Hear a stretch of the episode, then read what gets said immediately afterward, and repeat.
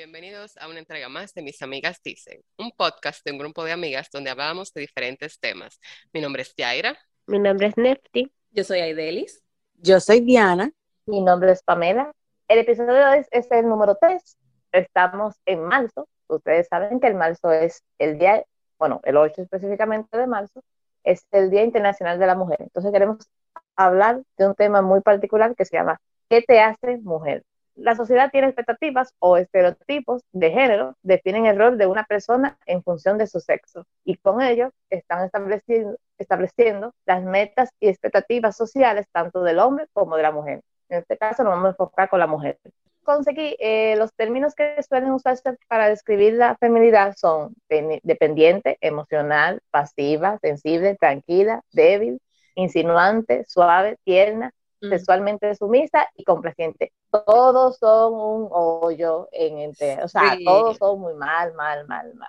Mira, que yo, o sea, preparando para este tema, Sí. decidí buscar a ver si habían discusiones similares sobre qué te hace mujer. Bueno, hay, por ejemplo, si tú buscas en, en, Google, si lo buscas en inglés, lo primero que te aparece es una canción de Katy Perry que se llama así mismo What Makes a Woman, o algo así. Y bueno, básicamente la canción al final lo que dice es como que no hay forma de definir a mujer. Pero yo viendo los, lo que aparecía en resultados, tanto en inglés y español, casi todos los resultados terminaban relacionándose con apariencia física o con sexualidad, pero como para cómo atraer a un hombre como, ¿Tú me entiendes? O para un hombre, eh, o cómo, cómo, tú terminas siendo atractivo para una mujer, cómo tú logras que cualquier mujer no te diga que no. Como ese tipo de cosas, como que tan, como que si fuera todo eh, one fix all, like todo el mundo la, la, misma cosa, o sea, como que para todos funciona la misma, la misma regla. Y no era como que nada enfocaba realmente en, en hablar en sí de lo de, de, la esencia de una mujer, sino como que, ¿qué te hace, eh, cómo ser una dama? ¿Cómo que no sé qué? ¿Qué te hace ver más atractiva? ¿Qué? Y yo como que eso es lo que aparece cuando tú buscas qué es ser una mujer. no, y es lo que la sociedad te quiere imponer para ser mujer. O sea, no, ya estamos en, en 2021, señores. Lo que en, hace 10 años, ¿qué es 10 años? Hace 50 años era lo que es ser mujer, ya obviamente dejó, eso es tiempo pasado, pero ahí lo siguen usando. Es decir, voy a poner un ejemplo. Y ese va a ser, primero, estar peinada. ¿Qué es estar peinada? Mujer es estar peinada. pelo liso, pelo alisado. Sin un chiflito perfecto, o sea, tiene que ser una cosa. Creo que la sociedad como que ha encasillado a la mujer en un rol desde hace mucho tiempo y cuando la mujer quiere salirse de ese rol, entonces ya es como si llegara un extraterrestre a la Tierra. Sí, entonces... referente al de pelo liso, o sea, se ve mal una mujer que tenga su cabello rizado hoy ah, día. dímelo a mí. Dímelo a mí. o sea, es mucho, demasiado. Como son tantas cosas como que tiene que cargar la mujer, tiene que ser buena madre, tiene que ser buena esposa, tiene que trabajar, son demasiadas responsabilidades. Sí, mira, nos permiten. Con ese ejemplo que estábamos dando del cabello, ustedes saben que yo, mi cabello natural es lo que yo más utilizo estos últimos dos meses, tres meses, ¿verdad? Como de diciembre más o menos, lo he estado usando más lacio, pero porque estoy vaguísima. y, mucho dado, y no exacto, y dado que la sociedad ha dicho que estar peinada es tener el pelo lacio perfecto, para mí es mucho más fácil hacer creer a la gente que yo estoy arreglada con el pelo lacio, porque es una cosa de que yo nada más tengo que soltármelo y la gente cree que ya yo hice algo. Pero cuando es rizo, yo tengo que, como que hay esta obsesión de que yo tengo que tenerlo en el estado más perfecto posible para que lo acepten como bien. Pero mientras yo lo tenía eh, rizo, como que era como que, ah, sí, todo el mundo preguntando, ¿cuándo tú te vas a peinar? Eh, y mira, ¿y tú no has pensado que si yo quiero el lacio? O que tú siempre lo vas a usar así. Y yo recuerdo que cuando yo... producto sí, no, y cuando yo me lo dejé, me lo lacié por primera vez después de tanto tiempo, o sea, que tenía muchos años que no me la hacía en serio, yo subí una foto a mi story y yo me quedé anonadada con la cantidad de reacciones y mensajes que yo recibí, que estás hermosa y que no sé qué, que ti. Y yo me quedé, espérate un momento, pero yo subí muchas fotos con mi rizo aquí, a mí nadie me, me da tanta alabanza y tanta cosa o sea, una personas del colegio, compañera de mi hermana de la escuela, que realmente no teníamos una relación así cercana, me escribió. Mm. wow, te queda fantástico, que sí, que yo como que, creo que te me está diciendo que yo me estoy viendo mal todo el tiempo porque no tenía lo que la norma acepta, o sea, ¿qué pasa? Yo totalmente de acuerdo contigo en el caso de que yo uso el pelo lacio solamente porque no quiero o sea, ahora mismo, o sea, mantener un pelo rizado es, más trabajo que tener lacio. Por eso, yo estoy, pero si no, natural, el pelo rizo. Yo uso lacio porque es más sencillo de mantener o más sencillo de trabajar. Es lo que yo digo, cuando la gente salta de que no, porque eso es porque se quieren descuidar. Y yo, mira, cariño, cuando yo me siento vaga, me lacio el cabello. cuando yo, no quiero trabajar, me lo dejo lacio. Exacto. Igual que Pamela, que yo a mí me, se me hace más fácil tenerlo lacio que tenerlo, que tenerlo así rizo. A la verdad que yo no sé, yo no sé, como que yo me siento como que mejor para mí, o sea, en ese sentido, me siento como mejor. Pero porque tú estás condicionada. A eso. Exactamente, eso es lo que te digo, que a veces la sociedad le pone a uno, eh, ay, qué sé yo qué, que la que sé yo qué lacio. Pero no, yo he visto igual que el maquillaje. Y compañeras de, de, de, trabajo y de, y, de, la carrera que se han decidido hacérselo la, eh, liso, digo liso no, rizo. Rizo, sí. Y, y le queda muy bonito su, su, su, rizo y todo eso. Yo la verdad, yo siempre, eh, siempre estoy a favor de eso. El que se quiera hacer su, su, su peinado así, rizo y todo, sí, pero es, malo. Pero todavía yo no he decidido a dejármelo, a pero dejármelo lo que decía Pamela, de que se te ha impuesto que el, el cosa de belleza, el estándar de belleza es pelo lacio perfecto y que ya ahí tú estás arreglada, ahí tú estás peinada, ¿me entiendes? Entonces, es lo mismo a nivel laboral. Exacto, es lo mismo que el maquillaje, es lo mismo que el maquillaje. Obviamente mucha gente lo tiene, ah, que es una expresión de arte, que sí o que no, está muy lindo que te guste el maquillaje, pero tú sabes que en cierta forma en muchos sentidos han condicionado a la mujer a creer que para verse súper bonita tiene que tapar todo lo que sea la más mínima imperfección, que sea una pinillita, que sea un que sí o qué, que tengo que tener mi labio, tú sabes, que se vea más apetecible.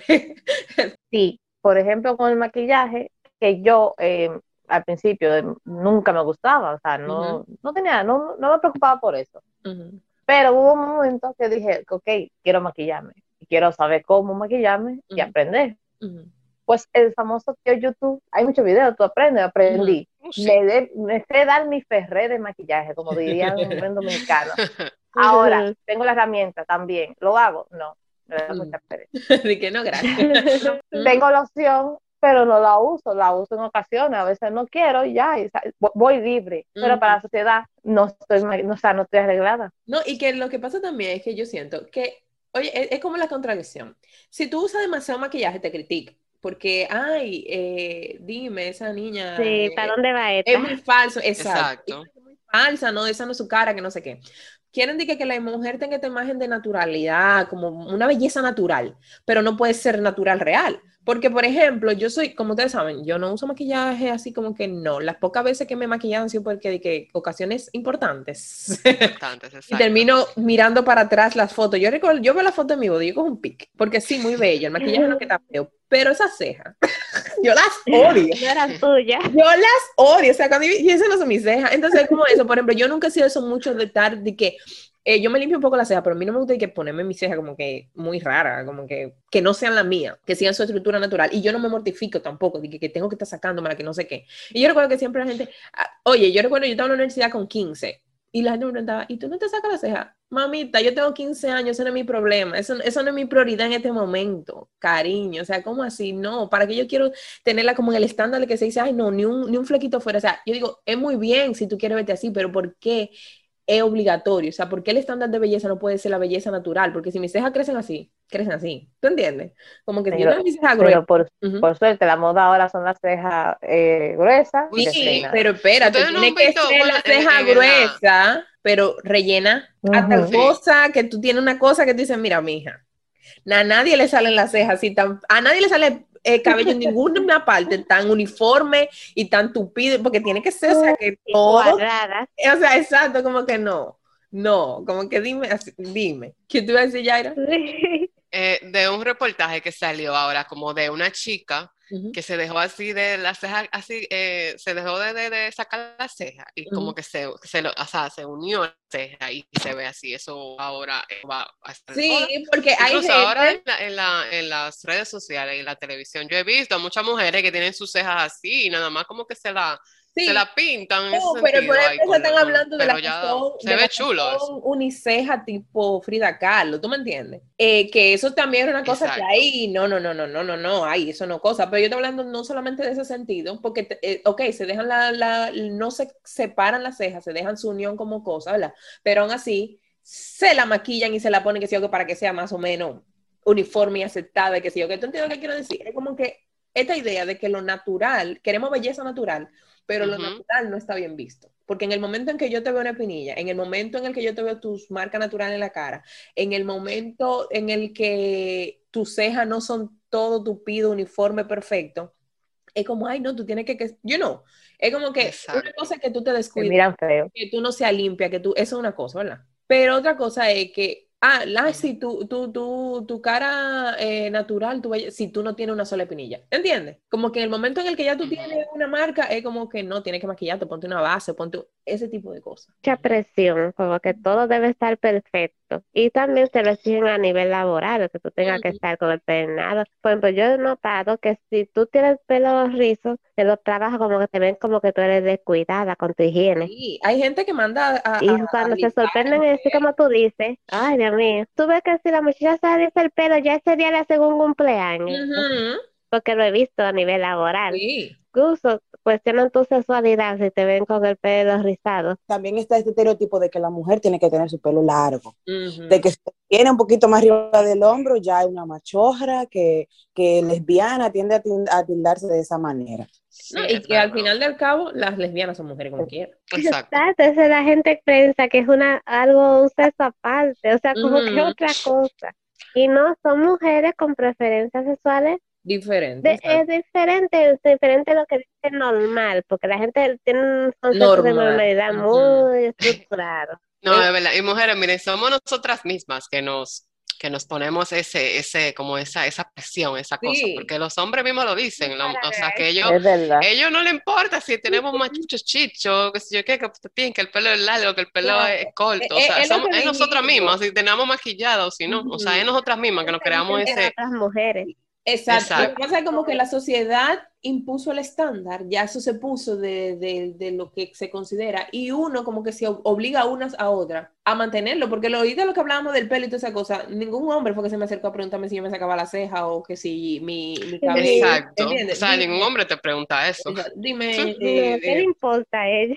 Pero claro, en ese sentido, eso, eso es, o sea, eso es ser mujer en, dado caso, o sea, en el sentido de que, claro, tú, tú puedes arreglar en el sentido de, que te vea, o sea, que te sientas segura a ti misma, pero no con esa presión, porque hasta yo misma me he creado esa presión, la verdad. Sí, es que uno yo, para serle sincera, hasta yo misma es que, ay, que, que, que, que, no, que no te va a tirar por el suelo, o sea, no. Es, ajá, no es de estar desaliñada, desarreglada, pero el asunto es que el el estándar de lo que es no estar desarreglada y desaliñada es muy estricto. Es como que tiene que ser una perfección constante. No, y que por ejemplo con la ropa, eh, a veces, como las mujeres somos muy tóxicas, que somos nosotras mismas que nos criticamos a las demás. Sí, porque Tienen en los gustos, porque también está el gusto. Si yo, por ejemplo, me gusta una blusa verde lumínico, aunque no me fabrica, es mi gusto, es mi blusa. Bueno, me pasó una ocasión que un, un, grupo de mujeres pasó una con una ropa bastante llamativa y como con colores raros y la criticaron. Y yo, en el sentido de que, bueno, estaré rara yo, pero le dije, es su gusto. Y si a ella le gusta, o si por casualidad de la vida eh, tiene sus colores, significan algo muy importante para esta mujer, déjenla vivir. Y la mujer me dice una de que, ay Dios, contigo no se puede criticar. Y yo, ¿por qué tenemos que criticar?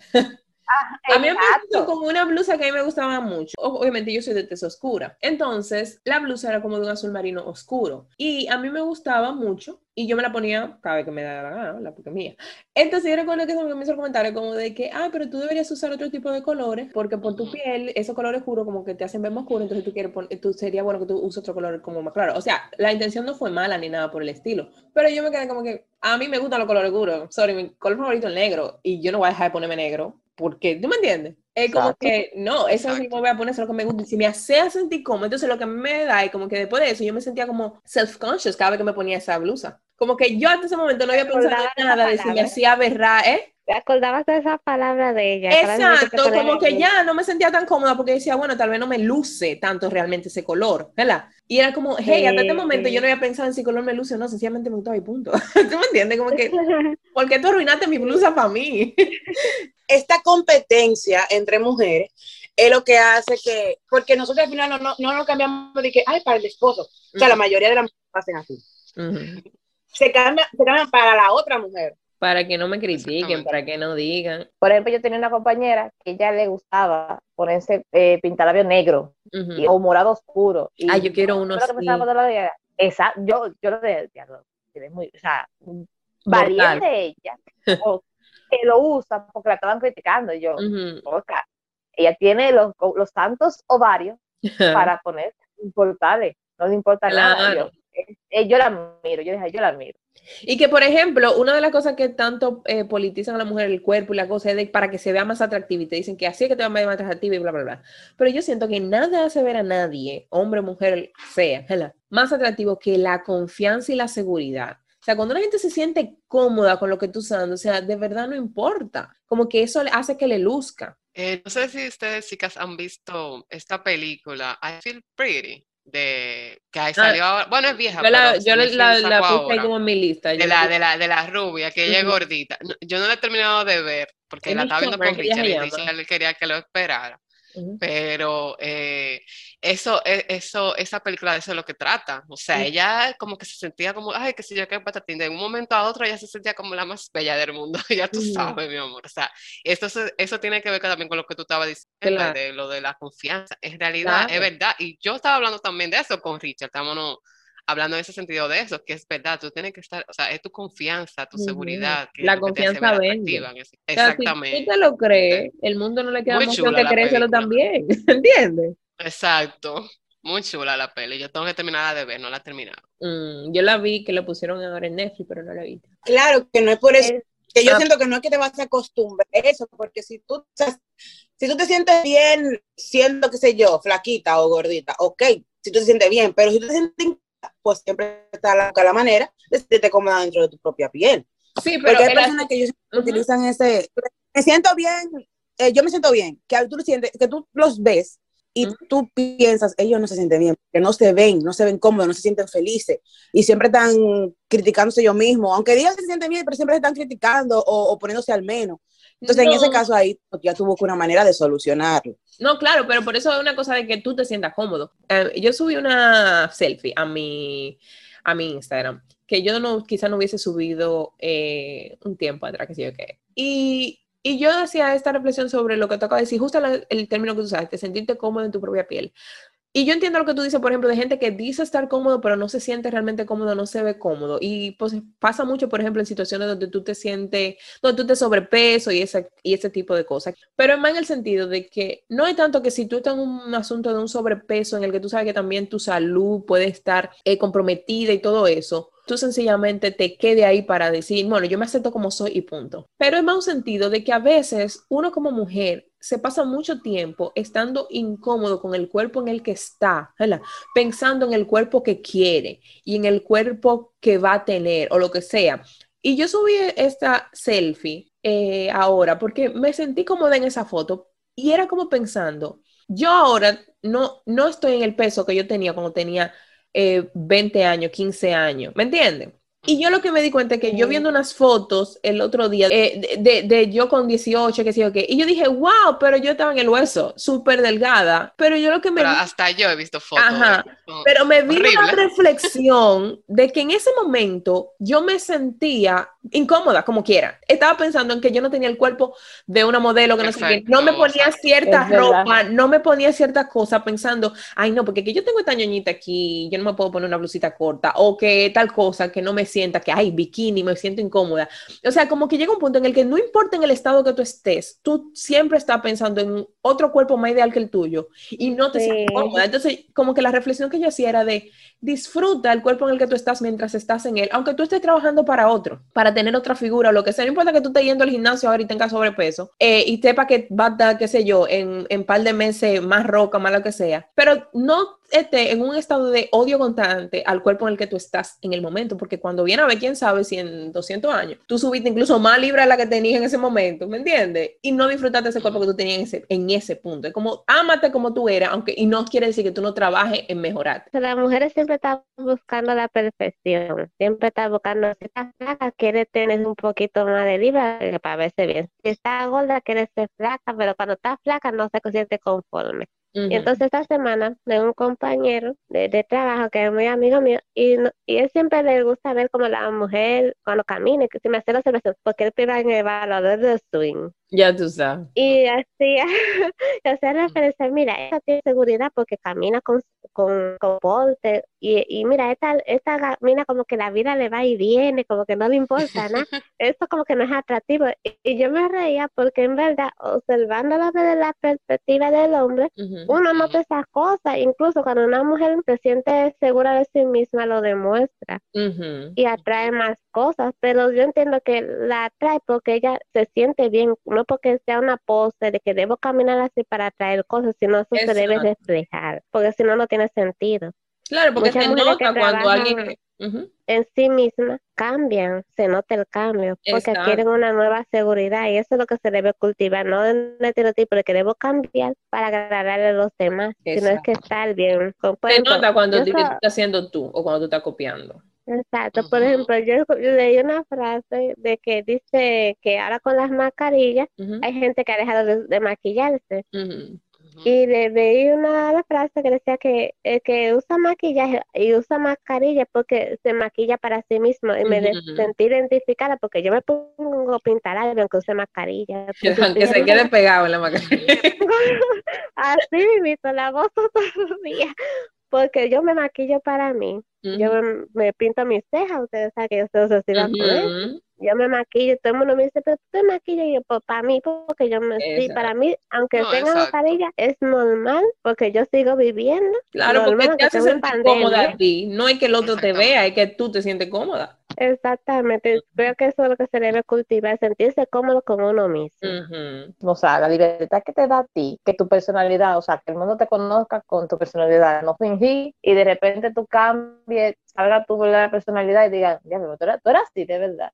No, desde el principio tú le muestras al mundo lo que tú eres y lo como tú eres y no hay decisión después, aparte de la libertad y la paz mental que tú tienes de no tener que fingir o, ah, concha, con esta persona yo soy de tal forma, eh, tengo que recordar ah, que, las mentiras, recordar mentiras, es muy difícil. en cuanto a eso de, de cómo uno se ve, eh, también tiene mucho que ver con, en cierto, eh, en cierto aspecto, cuando uno va creciendo con los padres. Me pasaba mucho a mí que, que a veces los padres creen que, que, o sea, dicen, no, relajando, pero no saben el daño emocional que le hacen a uno. Mm. Entonces, con respecto a lo que Debbie decía, me pasaba mucho que papi vivía relajando mucho acerca de mi peso, porque yo siempre he sido llenita. Entonces, él siempre vivía relajando y era algo que se me quedaba en la cabeza. Cuestión de que me pasaba igual que él, que yo nunca, yo nunca soy capaz de verme como estoy yo siempre me veo gordita. Mm. Me veo al espejo y me veo gordita. Para yo darme cuenta de que estaba flaca, tiene que ser que veo fotos de antes y que digo, pero Dios mío, ojalá yo volver ahí. Entonces, como que siempre estoy en este mm. constante, este constante cambio donde no noto verdaderamente cómo estoy.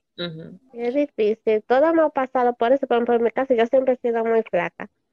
Y en mi casa siempre me presionaban era para que engordara. Tú supiste, dándome vitaminas y cosas, pues para todo el mundo estaba, era anémica. Sí, entonces, ahí era lo contrario, entonces sí, ahí sí me afectó también, porque uno se está consciente de que uno es muy flaco, ay, que a ti la ropa que arreglarla siempre, porque nunca he encontrado como la ropa para mi peso también, entonces...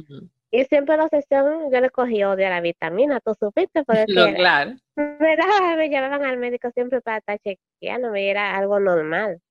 Todavía ahora mi papá hace su comentario de esto, de que tú estás comiendo, o sea, como una sesión.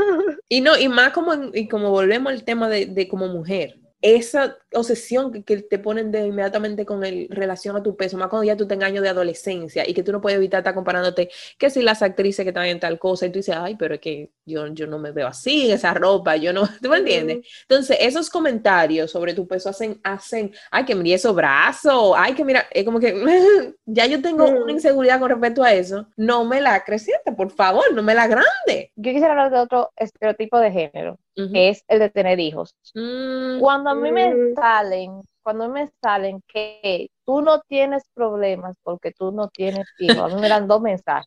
Porque es el único, el es, el único que da problema en la vida, el muchacho. espérate, exacto. El primer mensaje que me dan es tener hijos es problema. es sinónimo de problema. La y, dos, y dos, porque yo no tenga hijos, significa que soy menos mujer.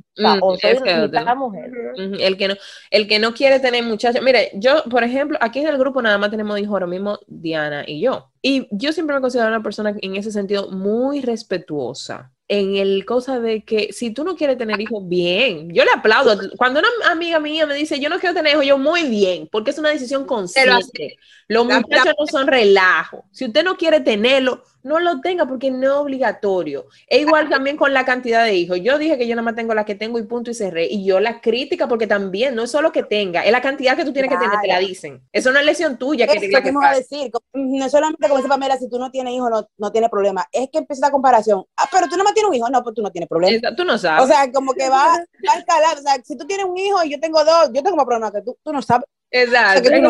si tú tienes uno solo es malo, pero después que para el cuarto es malo también. Todo el mundo, o sea, como es que ese asunto de que a la mujer todo se lo tienen que politizar, todo tiene que alguien más eh, tener algo que decir con respecto a eso. Con eso de que si tú no tienes hija no tienes problema, también si tú no tienes hija como que nadie te quiere, porque pues, yo tengo un compañero de trabajo que yo siempre estaba arreglando la, máquina de la fotocopiadora y había siempre como las manos pequeñas siempre agarrar el papel que se oculta más atrás. Él siempre me decía, ven que tú no tienes hija, como que si la máquina me electrocutaba, Exacto, no iba a haber problema porque yo no tenía familia, o sea, yo no tenía No nadie, nadie, nadie, no le importa a nadie. Yo miraba, mentalmente debe ser tres cosas claro. que manejaste. No, y esa idea de que nadie te va a cuidar. Exactamente, yo, o sea, yo no tengo papá, no tengo nadie. Y en, tu vejez, tú estás, para tu vejez, mija, Oye, pobrecita. Sí. Porque tú tienes que parir para que no te cuides. Exacto. Sí. Y yo digo, bueno, me quiero poner más no con nadie. ¿Eh? Hay que tener dos hijos porque si se te muere uno, el otro te queda. El otro es el, seguro. O si uno te sale malo. Lo dice, la gente lo dice así descaradamente. O sea, sí. Y si eso le pasa algo. Lo dice, porque tú no sabes. ¿Qué tú haces?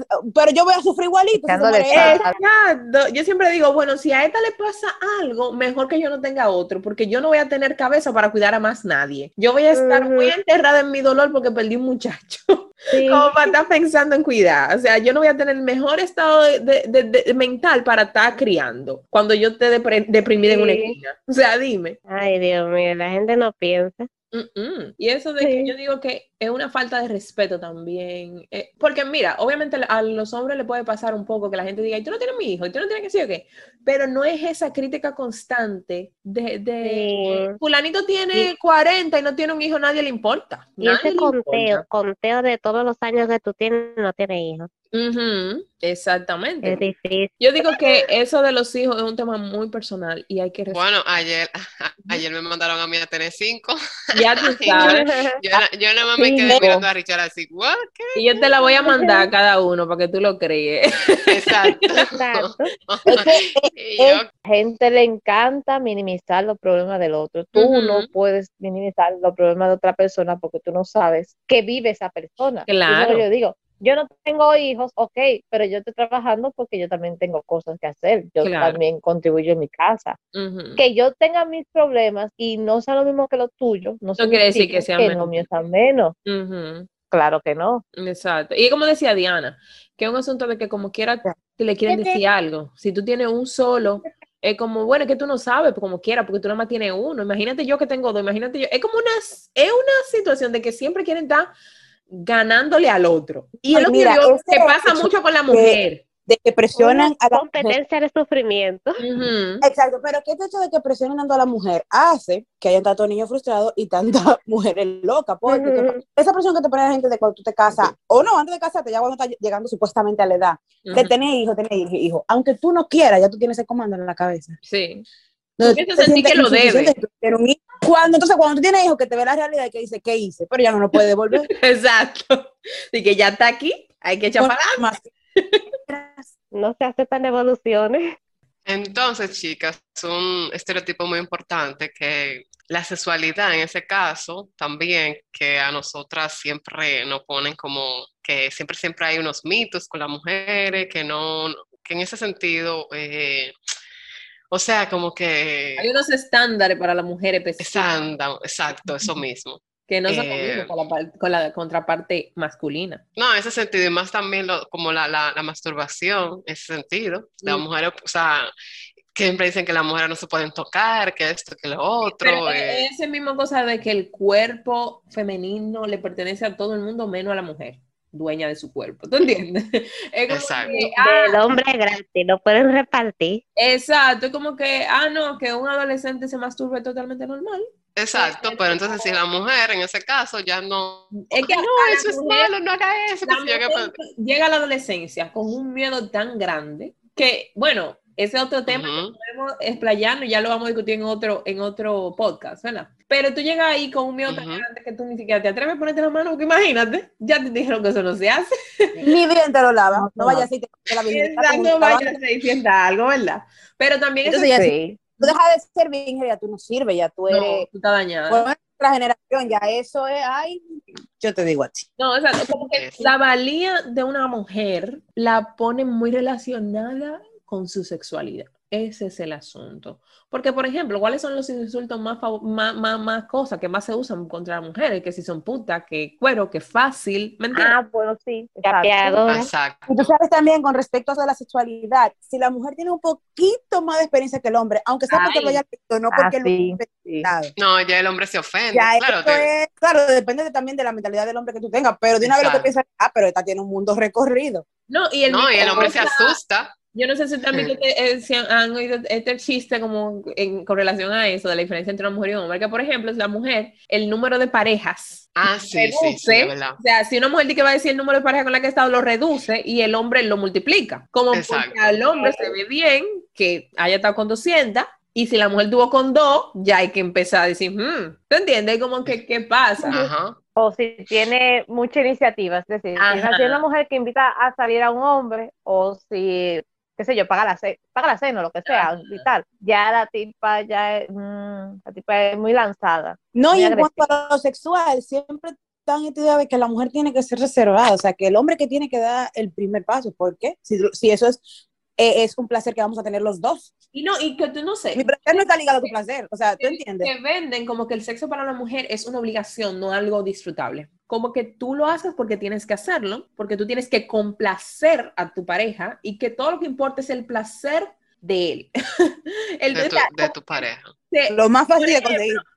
Exacto, que eso es lo que iba a decir, justo ahí iba al punto, de que muchas mujeres, todavía hoy en día donde se supone que hay un despertar sexual más abierto y todo eso, no saben lo que es un orgasmo, ¿me entiendes? Sin importar cuánta pareja hayan tenido, porque al final la idea que te vende es que lo importante es el placer de él, no tanto el tuyo, y que tú no le puedes exigir como, como hay, porque tú, no, tú tienes miedo de ofenderlo. Siempre esta cosa de que hay que, que, que, que tener tanto cuidado con el ego masculino. Protegerlo Exacto, hay que protegerle su eguito al pobre, que aunque tú sabes que el tipo no te está haciendo sentir ni coquilla, tú te callas y dices, bueno, es lo que hay, eh, yo lo quiero, imagínate, como que tú no puedes exigir ni, ni, exteriorizar lo que te gusta, porque entonces, ay, pero fulanita como que sabe mucho, o con quién es que tú has eso, ¿Con quién es que tú experimentaste eso? Como tú sabes eso, si tú dices, mira, papi, yo quiero inventar esto, y está como, ¿con quién tú hiciste eso antes? Porque tú, o sea, como que esa, esa cosa donde Exacto, comienzan las preguntas. Exacto, como que estamos en el 2021, pero todavía tú tienes que comportarte como que tú eres señorita en la época victoriana, donde tú no sabes nada. Vamos a decir que tú eres Daphne de Bridgerton, mamita. ¿Entiendes? Como que... no. Pero Daphne le sacó las uñas.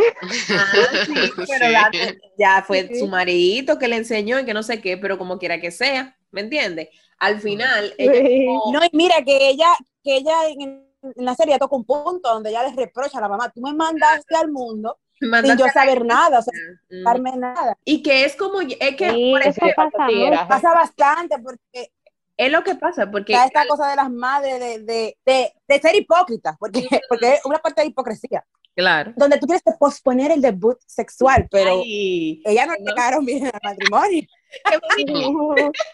No, y, y, esa idea de que la única conversación que se tiene con las mujeres, más que nada, porque también a los hombres eh, es otro punto, porque no es que a los hombres se le da una educación sexual tampoco que sirva para absolutamente nada. No, no, en ese caso le va a decir porno. Ajá, ah, exacto. el hombre pierde la sexualidad con porno. Y todo, mal, gracias. Exacto, todo lo que tú puedas, date todo lo que aparezca. Esa es la educación sexual que le dan a los hombres. Pero a la mujer, la educación sexual que le den, eh, abstinencia, mija, abstinencia. Sí. No, no se lo dé a nadie. No, no se lo dé a nadie, que va a dejar de ser bien. El mismo instante en el que tú se lo dé a alguien, ya, tú no vas a ver para nada y que botarte a la basura. Esa es la única educación. Y, esta cosa de si se lo da, se va a desaparecer. Exacto. Sí, pero tú lo único que le importa es eso. Y tú lo único que vale es por eso. Y eso es lo único que le atrae a un hombre de ti. No es que que, que, le gustó, que tú tienes un buen sentido de Y desde que se lo dé, va a perder el interés y se va a buscar a otra. Porque ya. Porque tú lo haces tan malo. Y ya te va a marcar, no, y ya te va a marcar como la fácil, que ya no, mira, si ya me lo dio a mí, así. No, y si tú tienes más tigueraje que él, o más tigueraje, o sea, eres más viva, también es, malo. No, claro, es como que, dime, esta niña, ¿dónde aprendió? Esa ya ha recorrido el mundo. es como que esa, esa idea de que, de que la, el, como que básicamente el sexo no es para mujeres. Esa es la idea, es, así como el, el estereotipo de, de, la sexualidad femenina que es inexistente realmente. Pero también tú tienes que ser sexy para traerlo a él, también tú tienes que hacer, o sea, es como una, es lo que yo digo, constante. Una contradicción. Una contradicción eterna con todo lo que ser mujer se refiere, porque tú tienes que ser santa y virginal, pero tienes que ser sexy y provocativa. ¿Tú entiendes? Como que tú tienes que ser la de dos cosas, pero sin ser puta, pero sin ser, ser mojigata, sin ser. O sea, ¿qué es lo que, qué es lo que tú tienes que hacer? tú no sabes. los robots los programan tanto. Exacto, como que. ¿qué, Después se quejan cuando la mujer se vuelve loca. Exacto. No, no, y ese es el asunto que siempre eh, la mujer es la loca, la mujer es la que sí, ok, la, digo que dime. La intensa. La, de los problemas. No, es, es, una carga muy fuerte la que lo que implica ser mujer hoy día. Y hay que saber sobrellevar y deberíamos las mujeres apoyarnos más, porque como que incluso entre, a veces entre grupos de amigas no se apoyan, entonces usted ve que una le, comenta de algo a otra y, la otra va y se lo comenta, o sea, no hay apoyo, entonces las mujeres debemos ser más solidarias entre nosotras, claro. apoyarnos, como no solo porque eso nos beneficia, también la cultura de la mujer va cambiando mientras más se une. No, y que también ya hoy en día la mujer es mucho más independiente ya. O sea, en ese sentido es una forma positiva, porque ya la mujer no solamente es, se, tiene el deseo de quedarse en su casa, ¿no? Ella tiene el deseo de superarse, de seguir estudiando, de también de tener sus hijos, de que no solamente también, porque es otro tema, porque ahora también dicen que, ay, porque ella ya tiene hijos, ya no puede salir con sus amigas a tomarte unos tragos también, chicas, eso es algo muy importante. Ya la mujer ahora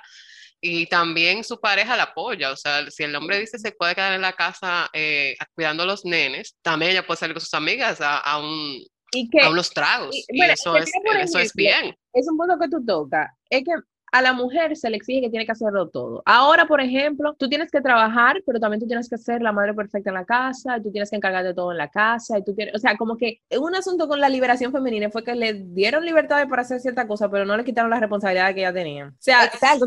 donde si tú eres donde si tú eres exitosa eh, laboralmente, pero de cuidarte aunque sea un segundo tu casa. El problema es eh, ya, tú, ya tú no sirves, o sea, ya de verdad tú no vales nada, porque, no. porque tu rol principal es estar en la casa cuidando eh, a tu familia. Mira porque si ahí, Ajá. Mira, este, es un trabajo de dos. mira este simple ejemplo. Si tú vas a una reunión de padres en la escuela, ¿quiénes son que están ahí? La mayoría. Las madres. Las madres. Son las mamás en su mayoría, no estoy diciendo que no haya hombres, que no hayan los dos y cosas así, pero es esta idea de que a la que le corresponde esa labor es a la mamá. La que tiene que pedir el permiso en el trabajo es a la mamá.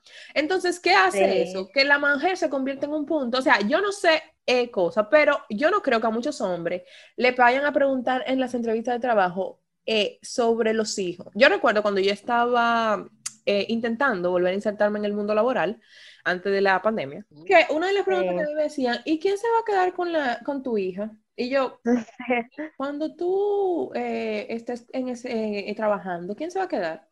Y yo, mira, yo se lo dije a sí mismo una, su papá, ella tiene uno.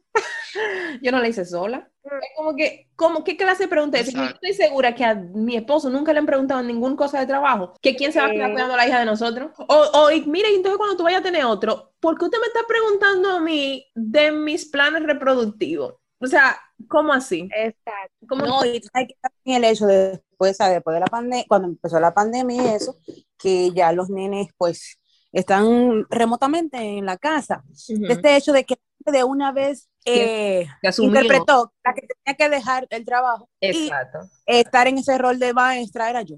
Exacto. ¿Por qué? Porque yo estaba ganando más. Uh Entonces, ¿por qué inmediatamente la que tiene que, que quedarse en casa? En casa? Exactamente. Y, y bueno, y en parte hay un asunto que también a veces nosotras como mujeres no le damos mucho chance a los hombres en ciertos aspectos. Exacto. Tenemos que darle como más participación. Uno no confía, ¿verdad? Que una vez no confía, pero es que no le ves esa chispa de decir, oye, déjamelo a mí, yo y le enseño esto, yo voy a hacer esto tú sabes, entonces, ¿cómo tú, cómo tú le das esa, esa confianza si, no, si tú no sientes que están dispuestos Ahí influye a tomar mucho, Dianis, en, lo, en, la, en, la, en la crianza, del, cómo, cómo, cómo los padres del de, el hombre ahí va. A las mujeres se, le, se le para, para resolver. Porque es que uno no nace con un manual de comer. Yo, no, yo, yo cuando quedé embarazada nadie me dio un manual de, mira, estos son todos los pasos de la maternidad. ¿Tú entiendes? Uno aprende cosas sobre la marcha, pero como que a veces pasa que el, los hombres, y no todo, porque hay algunos padres que son involucrados. que le diga todo. No, y por ejemplo, mira mi caso, mi esposo es totalmente involucrado con la crianza de, de nuestra niña, o sea, es como que no es... pero en parte, ¿quién, ¿quién, le ha inculcado eso? Eh, porque si fuera por las generaciones pasadas, no, es lo único que va, lleva comida y ya, ya no tiene ni Pero lo que digo, que es un asunto... Ni siquiera bañarlo exacto, en el que lamentablemente yo he tenido que trabajar punto de la conversación desde el inicio, está claro desde el inicio, de antes de parirle, porque ese también es un asunto. Pon tu punto claro antes de parirle, porque si no, después tú prepárate para lo que viene. Nosotros hablábamos de cómo envisionábamos la crianza, y yo lo hablo claramente, ¿verdad? No una cosa de, desde el punto de quién se va a quedar conmigo en la sala de parto y todo ese tipo de cosas. Porque ya la gente le estaba quitando la responsabilidad del momento que yo parí. ¿Cómo que no? Que se va a quedar conmigo la tía, se va a quedar conmigo. ¿Por qué? ¿Por qué? Si el papá de esa niña es completamente capaz de quedarse conmigo y acompañarme la noche. Porque él tiene que estar durmiendo tranquilo en la casa cuando yo estoy aquí en el hospital Rajá. ¿Tú entiendes? Como que eso no tiene sentido. ¿Qué va a pasar? Él tiene que estar Porque el, el, bebé lo hicieron los dos. Exactamente, como que si el momento del gusto ahí tú estás, pero cuando viene, entonces no. Y esa idea. Y pues, él toma gusto que tú, o sea que. y mira, y entonces el asunto también viene de, de, de, de, cosas. Mira, por ejemplo, yo tengo una niña y a veces eso hace un problema mayor cuando tú tienes una niña, porque por alguna razón todos los hombres son unos violadores.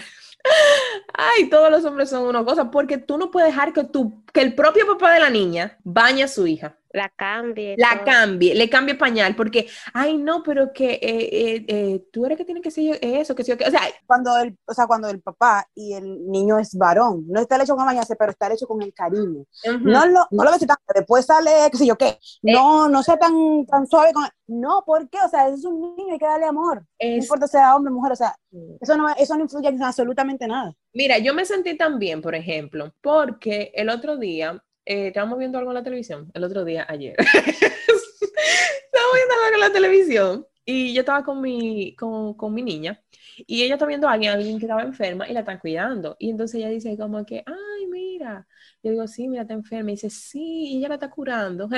Y dice, como mamá y como papá. Ella entiende, ella sabe que, que los dos están para ella. Que, exacto, que su papá también la cuida. ¿Te entiendes?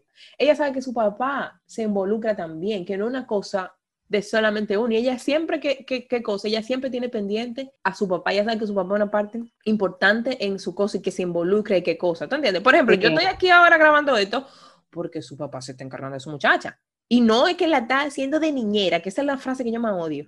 Ay, que, ay, él le tocó ser niñera. ¿Qué fue que niñera? ¿El papá? ¿De cuándo acá tú puedes ser niñera de tus propios hijos? No, él está siendo el papá de esa muchacha. Es como compartiendo con ella. Entonces, esta idea de que lamentablemente tú tienes que luchar contra la sociedad para hacer, para permitir compartir el rol que debe ser de por sí compartido. Es como que toda la carga de la mujer. Porque tú eres mujer. Exacto, toda la carga de la mujer. Que si él acá, ah, tú tienes que trabajar, porque ahora también, por ejemplo, en mi caso, yo que decidí eh, que los primeros años de mi, de mi niña yo iba a estar con ella, fue una decisión tomada. Yo sé que la gente, ay, pero mira, esa muchacha que médico, esa muchacha que sí yo, que, ¿por qué ella no está trabajando? Es una crítica como quiera, pero el plan es que yo salga a mi casa a trabajar en un horario, qué sé yo, de 8 a 5 o un horario de servicio o lo que sea, pero después yo venga a mi casa a hacer todo lo que yo hago como quiera. No, es que tu hija te va a sentir tu ausencia. No, claro, no, pero no, yo no puedo estar ausente porque es el asunto. Yo tengo que hacer ese horario como quiera y tengo que estar en todas las reuniones, todo lo cosas, o sea, tú sabes la cantidad de disparates que se inventan en las escuelas todo eso, creo que está ahí y ser la mamá súper presente y que si hay una reunión de padre, que si hay una tarea compartida y que yo tengo que hacer todo eso. Cocinar, porque hay que mi niña esté comiendo todo de la calle o de no que sea, que es un problema también, o que quién sé yo, quién de conocido esté cuidando a mi muchacha. Yo tengo que asegurarme de que todo. ¿A qué hora tú vas a dormir? Eh, no, tú no. ¿Qué? ¿Qué es eso? ¿Con qué se come? Dormir. ¿Entiendes? Es una, una, cosa de que tú tienes que hacerlo todo tú perfecto. Entonces, tu esposo puede llegar de trabajar y él está muy cansado, él puede sentarse a ver televisión, pero que tú hagas eso no, porque tú tienes que ponerte a preparar la comida, los lunch que se van a llevar los niños el otro día, tu esposo también, que te tiene que llevar su lunch y tú lo preparas. ¿Tú entiendes? Ese tipo de cosas, como que, como que para la mujer la tarea nunca acaba. Nunca no, incluso las citas médicas. Tú ves que la mujer tiene que pedir permiso de trabajo para llevar al niño al médico, pero el esposo también debería tener derecho a ir a llevar al niño al médico. Nosotros, y hay hombres que lo hacen. Hasta ahora mi niña tiene cuatro años y a ninguna cita, a ninguna cita he ido yo sin mi esposo. Es como que no. La idea de los dos, si usted va, yo, a mí eso de yo tener que estar después repitiendo, ok, no es que si no puede ir, ¿verdad? Por que yo razón, se dan situaciones, pero porque es una cosa de que no, de que tú no te ahí, en especial cuando ella, ella nació prematura, teníamos que ir semanal al médico. Es como que tan normal ver en las primeras consultas como la con la mamá, como que el, el trabajo de la, del esposo lo tiene que hacer la abuela siempre, y es como que, ¿por qué? Sí. No, y que en caso de que, por ejemplo, le hubieran preguntado a, a, a, tu esposo, un familiar pregunta, ay, ¿cómo va la niña? Él sabe responder desde el médico, no tiene que preguntar, ay, ¿sabe mi esposa? No, están los dos conscientes. Aunque hay cosas que tú sabes, pregúntale, ve, cuál es la, el tipo de sangre de la niña. Ah, bueno, sí. Y aunque él estaba ahí, y aunque él ha visto las mismas cosas, no se va a recordar. Pero son cosas que, lamentablemente, a personalidad sabe. Tú quitarle, tú quitarle la responsabilidad de que te hay, de que la gente no sepa, de que la gente no conozca, de que, ¿tú entiendes? Como que, no, esta es una labor compartida y, y, no solo en el caso de los hijos, en el caso de ya una pareja establecida, viviendo juntos, son roles compartidos, no es como que, ah, no, a, eh, ya a la mujer le toca todo, lamentablemente, o sea, si alguien llega a la casa de Yaira ahora mismo y la casa está sucia, es ella la culpable. A pensar que ella es la culpable. es ella la culpable porque era ella la que le tocaba limpiarla. ¿Te entiendes? No tiene nada que ver con la pareja de que vive con ella. O sea, la pareja de ella que vive con él. No, nada, no, eso no tiene, él no tiene ninguna responsabilidad. Es ella la mala. Para concluir, tengo otro estereotipo de género que es los gustos. O sea, por tú ser mujer, hay ciertos gustos que no corresponden a tu género. Mm. Y eso está mal. Por ejemplo, conmigo, a mí me gusta la tecnología, todo lo que es tecnología y videojuegos. Eso no me pega como género femenino, no según la sociedad. No, después te dice que, tú eres, que, tú eres marimacho. marimacho, macho. Ajá. me debería gustar las novelas, las noticias, la farándula, la, el chisme. No, pero espérate. Yo no me sé. Espérate, Pame, que ahora es peor, porque ahora no solo es que, hay que eres la machorra, ahora está esto de que otras mujeres te van a criticar no por ser la machorra, sino por ser la de, la, el cosa de I am not like other girls, like no soy como las otras. No es que a ti te gusten los juegos, no, no es que a ti te gusten las computadoras y la tecnología, no, es que ahora tú quieres hacer creer a los hombres que te gusta la tecnología, que te gustan los videojuegos para conseguir hombre, porque es que como que la mujer al final todo termina siendo por hombre, todo, todo tiene que ver con los hombres. Y hay una competencia de atracción. Ahora hay eso, que las mujeres están así, ay, no, la que el, cosa de que, ay, yo no sé como las otras chicas, ay, que no sé qué, ay, sí, que ahora eso de que yo no puedo usar maquillaje, yo no hago esto, ay, no, yo no salgo, yo leo, ay, y critican, es como, mija, pero si yo no salgo, yo leo. ¿Cuál es tu no, con eso? a mí me critican, a mí me critican porque yo nunca sé qué artista está con otro artista o que o este escándalo de tal de tal de género, o sea, artista no urbano. que no y yo no sé, eh, yo no me sé. De, de, la de la farándula. No, pero es que, tú, es que es una ah. obligación. Pero que a mí yo debería saberlo, porque por ejemplo me dicen, ay, eh, tal artista hizo tal cosa, y yo, ¿qué hago? Busco Google, nombre del artista, y ya ese. ¿Cierto? Tú nunca te sabes el nombre de nadie. Yo, que, que yo no sigo la farándula, que sé yo, no me interesa. Exacto. No todo que está pendiente. tiene su derecho, su preferencia. Claro. No, es esto de que la mujer, a la mujer la hace el que le gusten los tacones, el maquillaje, el, eh, tú sabes que si falta. Ay, los tacones. ¿Sabes lo, lo, cómodo que está como así en tenis? Ah, yo soy 100% tenis, gracias. Mira, a mí Aunque claro, en cierta situación hay que ponérselo, pero... A mí me encanta. Mira, pero mira, me gustó eso que dijiste. En ciertas situaciones hay que ponérselo. ¿Te entiendes? Ajá. Eso qué cosa, no hay que ponérselo. Porque el que hay que ponérselo, es una obligación. El haber es como si tú tienes que.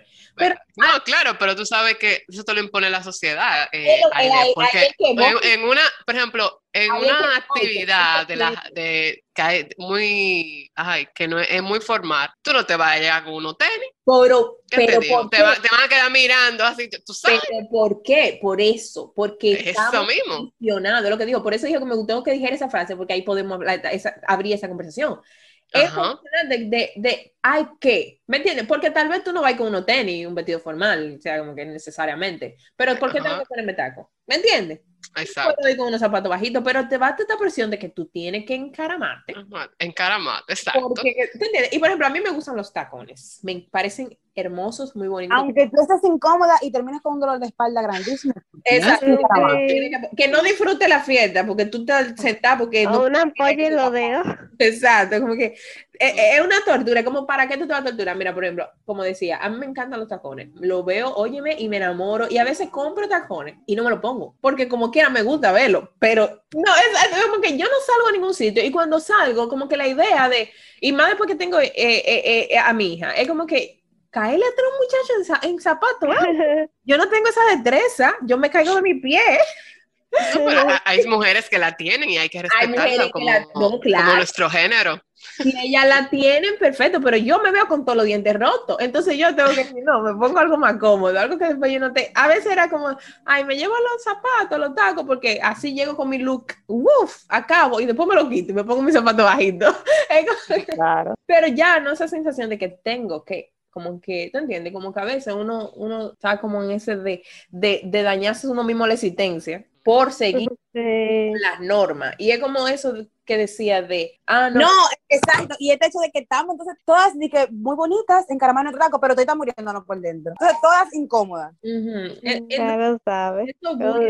todo eso que hemos discutido vuelve y nos hace como que volver a la pregunta inicial de ¿qué te hace mujer? ¿Qué te hace mujer? El hecho de que tú te consideres mujer. Exacto. Ya, simplemente, señores, si te gusta tal cosa, tú te maquillas, no te maquillas, te gusta el pelo, no importa, si tú misma te consideras mujer, la sociedad tiene que aceptar que tú lo eres, señores. Si usted se considera mujer, la sociedad tiene que responderle igual. Entonces, eso es todo por hoy. Espero que pasen un feliz del día. Nos estaremos viendo la próxima semana con un nuevo episodio en el que estaremos discutiendo, como esperamos que hayamos estado haciendo hasta ahora, un tema muy interesante, pendiente a nuestras redes para saber eh, cuál es y todo lo que estaremos haciendo por acá por el podcast. Eh, las redes son mis amigas dicen pod en, Instagram y amigas dicen eh, rayita baja pod en Twitter. Hasta la próxima. Bye.